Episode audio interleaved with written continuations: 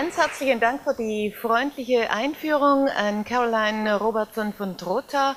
Und dass ich hier bin, äh, hat natürlich auch ganz wesentlich mit Ihrer Arbeit hier zu tun.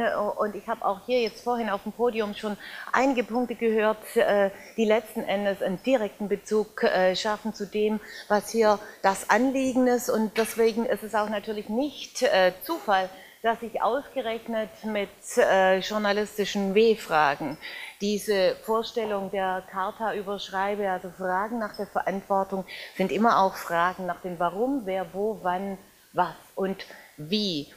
Jede Wissenschaft ist in der gesellschaftlichen Verantwortung. Das ist zunächst mal noch gar nichts äh, Besonderes, also nichts Besonderes, was jetzt die Kommunikationswissenschaft auszeichnet. Aber, und da sind heute einige Themen dazu angesprochen worden, die Kommunikationswissenschaft hat gerade auch in Bezug auf diverse Themen zur digitalen Gesellschaft äh, sehr viele Antworten parat.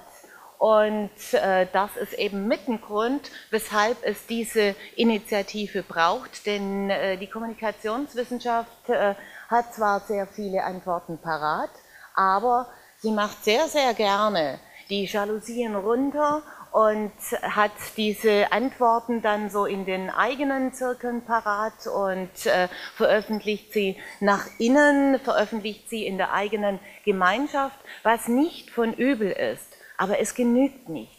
Das, was äh, da an äh, teilweise wirklich auch äh, ja, Wissen vorhanden ist und auch an nützlichem, äh, beispielsweise auch gerichtet an Journalismus, beispielsweise auch gerichtet an Gesellschaft, das wäre natürlich äh, deutlich dann auch äh, zu übertragen.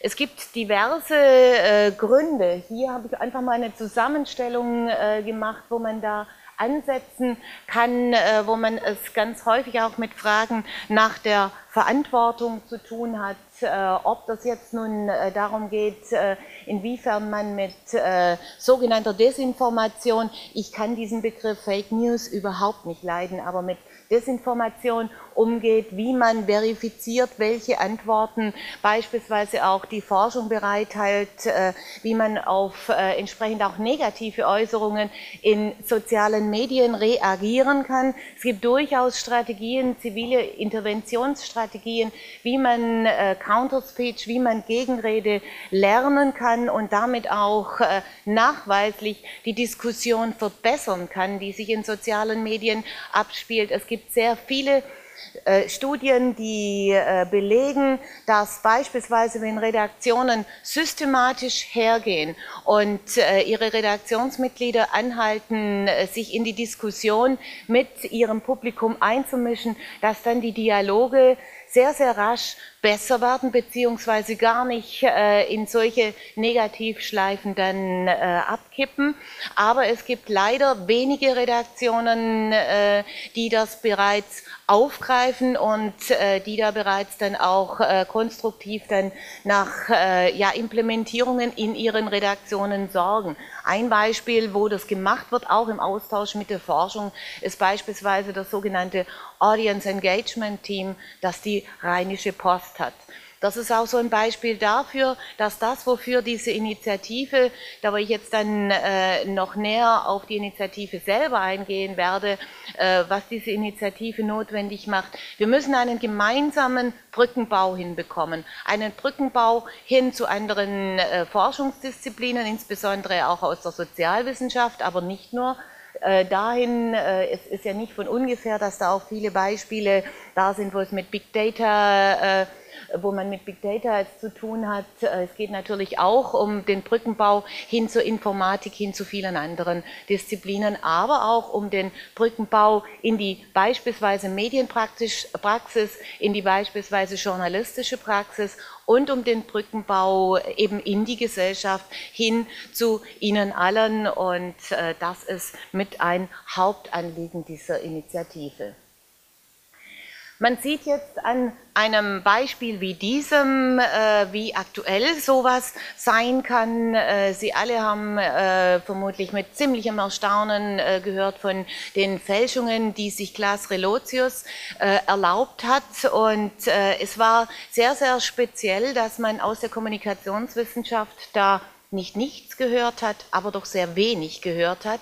Aber das, was man gehört hat, das äh, zeigt, warum so ein Anliegen sehr, sehr bedeutsam ist. Und man hat beispielsweise einer äh, meiner Kollegen hat äh, darauf hingewiesen, dass es sehr fatal ist, dass da versucht wird, äh, den Fall Relotius als so eine Art Einzelfall äh, darzustellen, so als wäre das jetzt halt ein ganz, ganz, ganz, ganz böser Bube.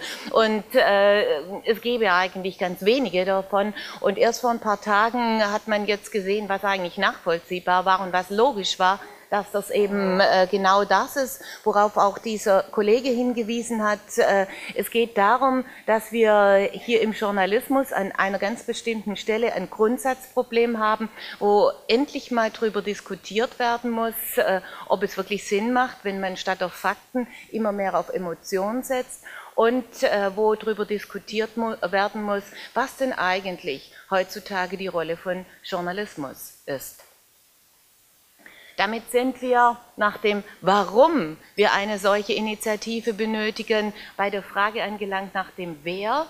Es gibt da einen äh, Kreis an Initianten, das sind äh, Kollegen von mir in äh, Österreich und äh, in der Schweiz. Das ist Larissa Greiner aus äh, Klagenfurt, das ist Marc Eisenegger äh, aus Zürich. Und äh, wir haben diese Initiative angestoßen, aber wir haben das nicht alleine gemacht, sondern wir hatten da also ganz äh, großen Support äh, von äh, der Frau, die genau das, äh, was eigentlich äh, das Übergeordnete dieser Charta-Initiative ist, hier eingeführt hat, genau an diesem Ort eingeführt hat, in Karlsruhe eingeführt hat, nämlich diese Charta-Initiative ist letzten Endes ein Teil äh, der Bewegung öffentliche Wissenschaft, die hier ihren Ausgang genommen hat. Und deswegen waren wir auch sehr froh, dass wir äh, Caroline Robertson von Drota als eine Expertin gewinnen konnten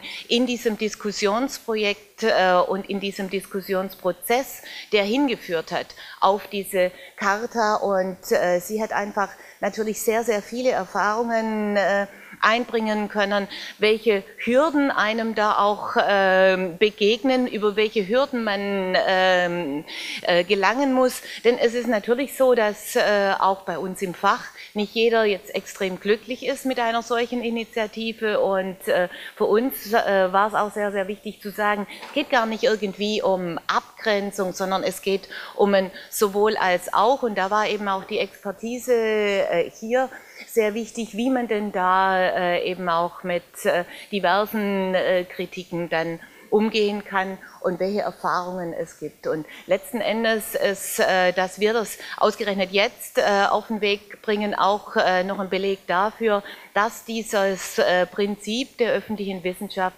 nun wirklich auch in anderen Disziplinen Früchte trägt. Wo, das habe ich bereits äh, angedeutet, es nimmt den Ausgang eigentlich in einer Initiative, die jetzt einfach mal den deutschsprachigen Raum, den deutschsprachigen Forschungsraum im Wesentlichen umfasst, äh, nämlich Deutschland, Österreich und die Schweiz, wobei mir natürlich klar ist, dass die Schweiz ein viersprachiges Land ist, aber das ist jetzt zunächst mal der Kern, ähm, mit dem wir jetzt diese Initiative begonnen haben, was aber nicht bedeutet, dass das jetzt sozusagen das äh, ja, geografische Ende sein muss. Und äh, es bedeutet äh, aber auch, dass es eine Initiative sein soll, die sich nicht auch auf den EU-Raum dann beschränken will. Wir haben zwar zwei EU-Länder dabei, aber die Schweiz wird vermutlich nie EU-Mitgliedstaat äh, sein. Es geht einfach um eine gemeinsame Idee.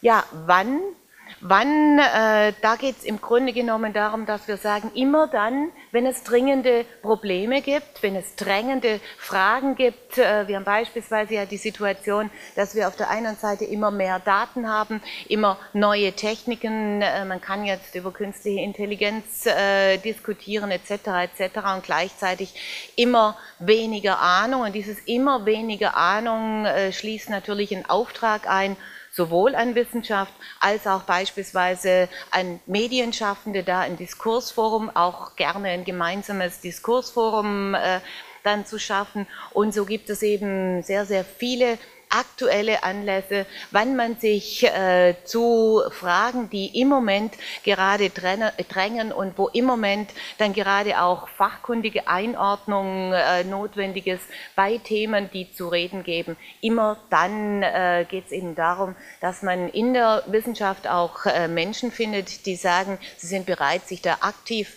einzumischen. Die, sie sind bereit, sich aktiv einzumischen, beispielsweise in Gremien oder in Diskussionsrunden oder indem sie sich als Expertinnen oder Experten dann zur Verfügung stellen äh, in irgendwelchen äh, Experten oder aber auch in irgendwelchen Publikumskreisen.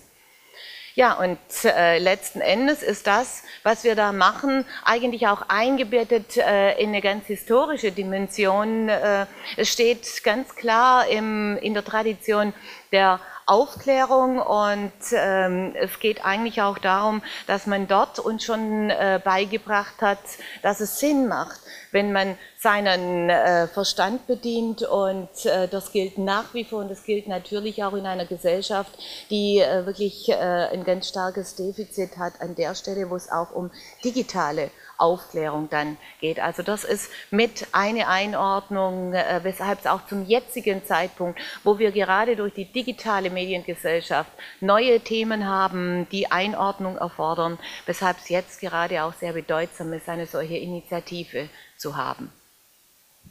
Was ist es?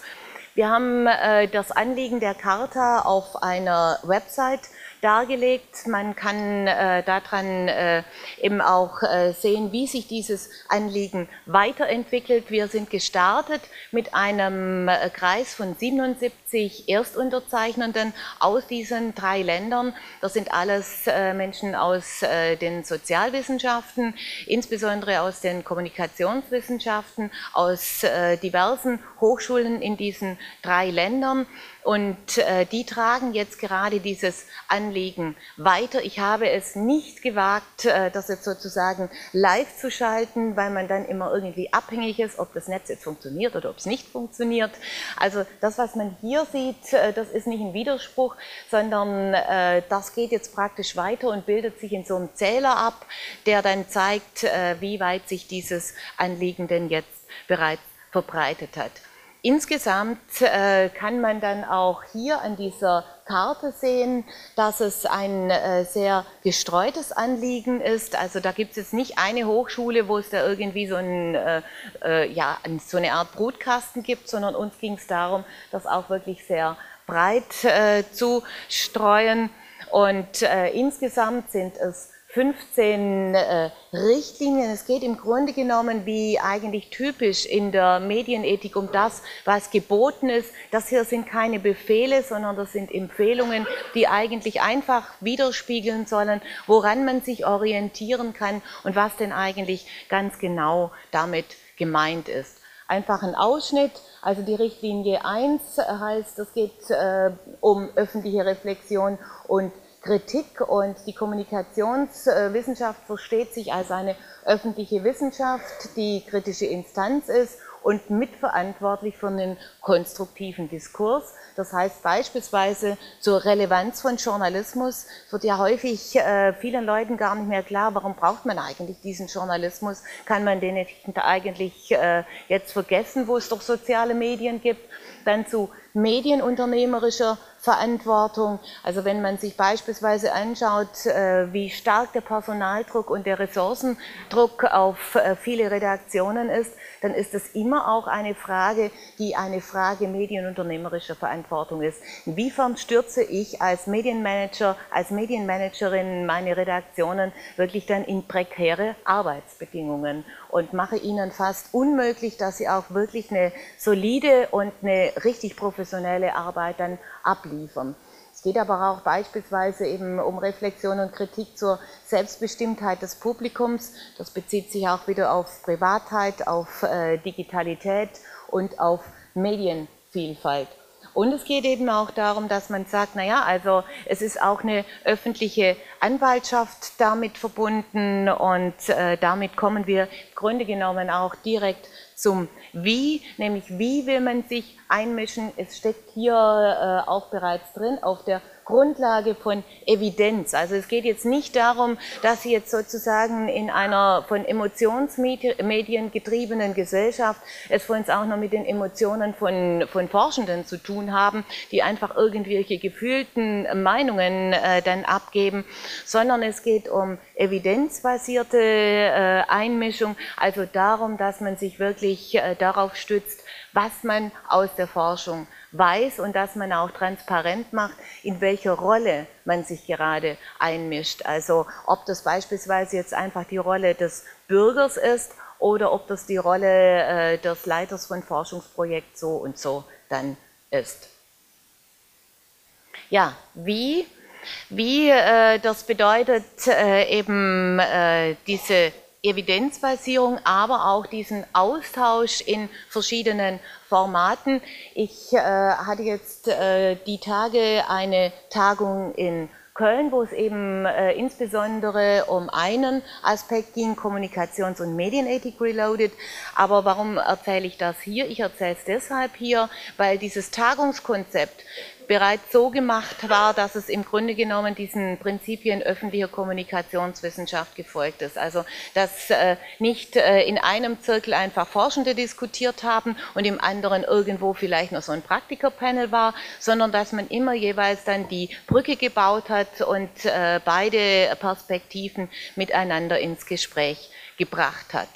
Und äh, in anderer Weise ist das äh, eben heute hier der Fall und deswegen bin ich auch sehr, sehr dankbar und sehr froh, dass ich hier die Gelegenheit äh, bekommen habe, äh, dieses Charta-Anliegen und damit eben auch dieses Projekt öffentlicher Wissenschaft vorzustellen und einfach als Blick in die Zukunft. Äh, wir werden es dann äh, im Rahmen unserer Unsere heißt jetzt äh, der Fachgesellschaft der Kommunikationswissenschaft, dann noch ein weiteres Mal machen. Äh, da wird Caroline Robertson von Trotha ebenfalls mit dabei sein, mein Kollege Mark Eisenegger und dann noch eine Kollegin, die, und das soll auch schildern, dass es ein internationales Anliegen sein soll, das über diesen deutschsprachigen Raum hinausreicht. Die äh, Kollegin war sehr lange am Reuters Institute der Oxford University und wird da berichten, wie denn eigentlich auch äh, Forschung funktionieren kann, bei deren Projekt nicht erst nach vier Jahren oder sowas dann mit Ergebnissen kommt,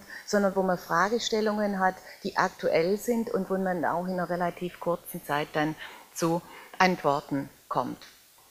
Ja, darum, also es geht darum, dass äh, die Jalousien runtergemacht werden, dass wir eben zeigen, äh, dass man also wirklich sich auch in der direkten Verantwortung fühlt für die digitale Gesellschaft äh, und äh, das ist das, was wir im Grunde genommen auf den Punkt bringen möchten mit der Charta für eine öffentliche Kommunikationswissenschaft und ich bedanke mich ganz herzlich fürs Hinhören. Dankeschön.